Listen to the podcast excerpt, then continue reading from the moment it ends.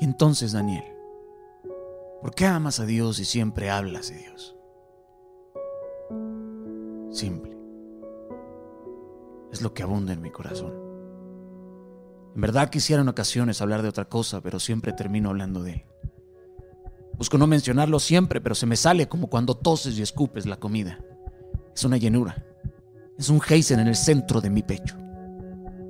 Es una relación multimodal, es algo que durante años he cultivado. Es mi amigo, mi padre, mi rey, mi general, mi consejero, mi socio, mi salvador, mi todo. Literal es lo más importante que existe en mi vida. Estoy enamorado de él, porque lo siento en todos lados. Mi vida es un milagro. Pero Daniel, ¿cómo puedes amar a Dios si jamás lo has visto? Bueno, queridos, la misma forma en que muchos odian algo en lo que no creen. Yo, por años, fui un pez fuera del agua, un moribundo arrastrándose por los suelos, arrastrándose de insomnio en insomnio. El foco prendido y el aire eran mis únicos amigos, pero conocía al Todopoderoso. Nunca dudé de su existencia, pero jamás lo había buscado como lo busqué aquel día. Alcé mis manos al límite e imploré misericordia. Yo, era una oveja perdida. Pero jamás dejé de ser su oveja y a pesar de todo lo que soy y todo lo que Dios sabe de mi pasado, de mi presente y mi futuro, me demuestra diariamente que no pierde el amor y la ternura con la que me invita a seguirle, sin importar lo que haga o haya hecho. Siempre en el día a día encuentro un espacio para escuchar su voz. Pero yo jamás escuché la voz de Dios en la misma forma en la que hablan las personas. Yo escuché así.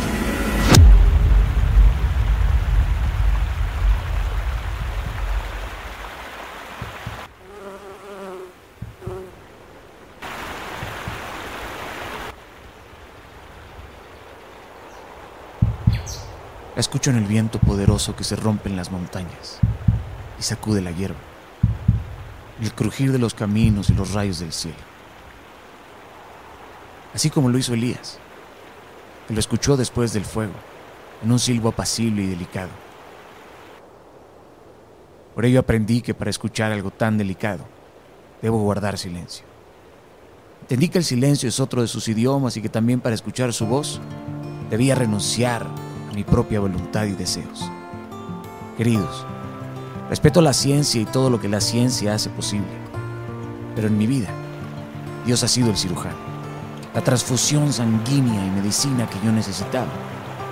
En ocasiones, debemos aceptar que nuestro estado entero es tan deplorable que necesitamos algo más fuerte, algo que ninguna dosis médica puede brindarnos. Yo, por ello, decidí entregarme por completo a Él.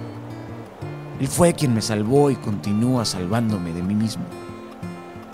Hoy sigo siendo un forastero, un pecador. Pero ahora bajo su justificación y gracia he recibido todo lo que tengo y todo lo que soy. Oír su voz y obedecerla me ha hecho muy feliz. Así que deseo que muy pronto tú también la escuches. Busca su voz, que es la guía y ayuda interna que te induce a lo agradable y bueno para tu vida.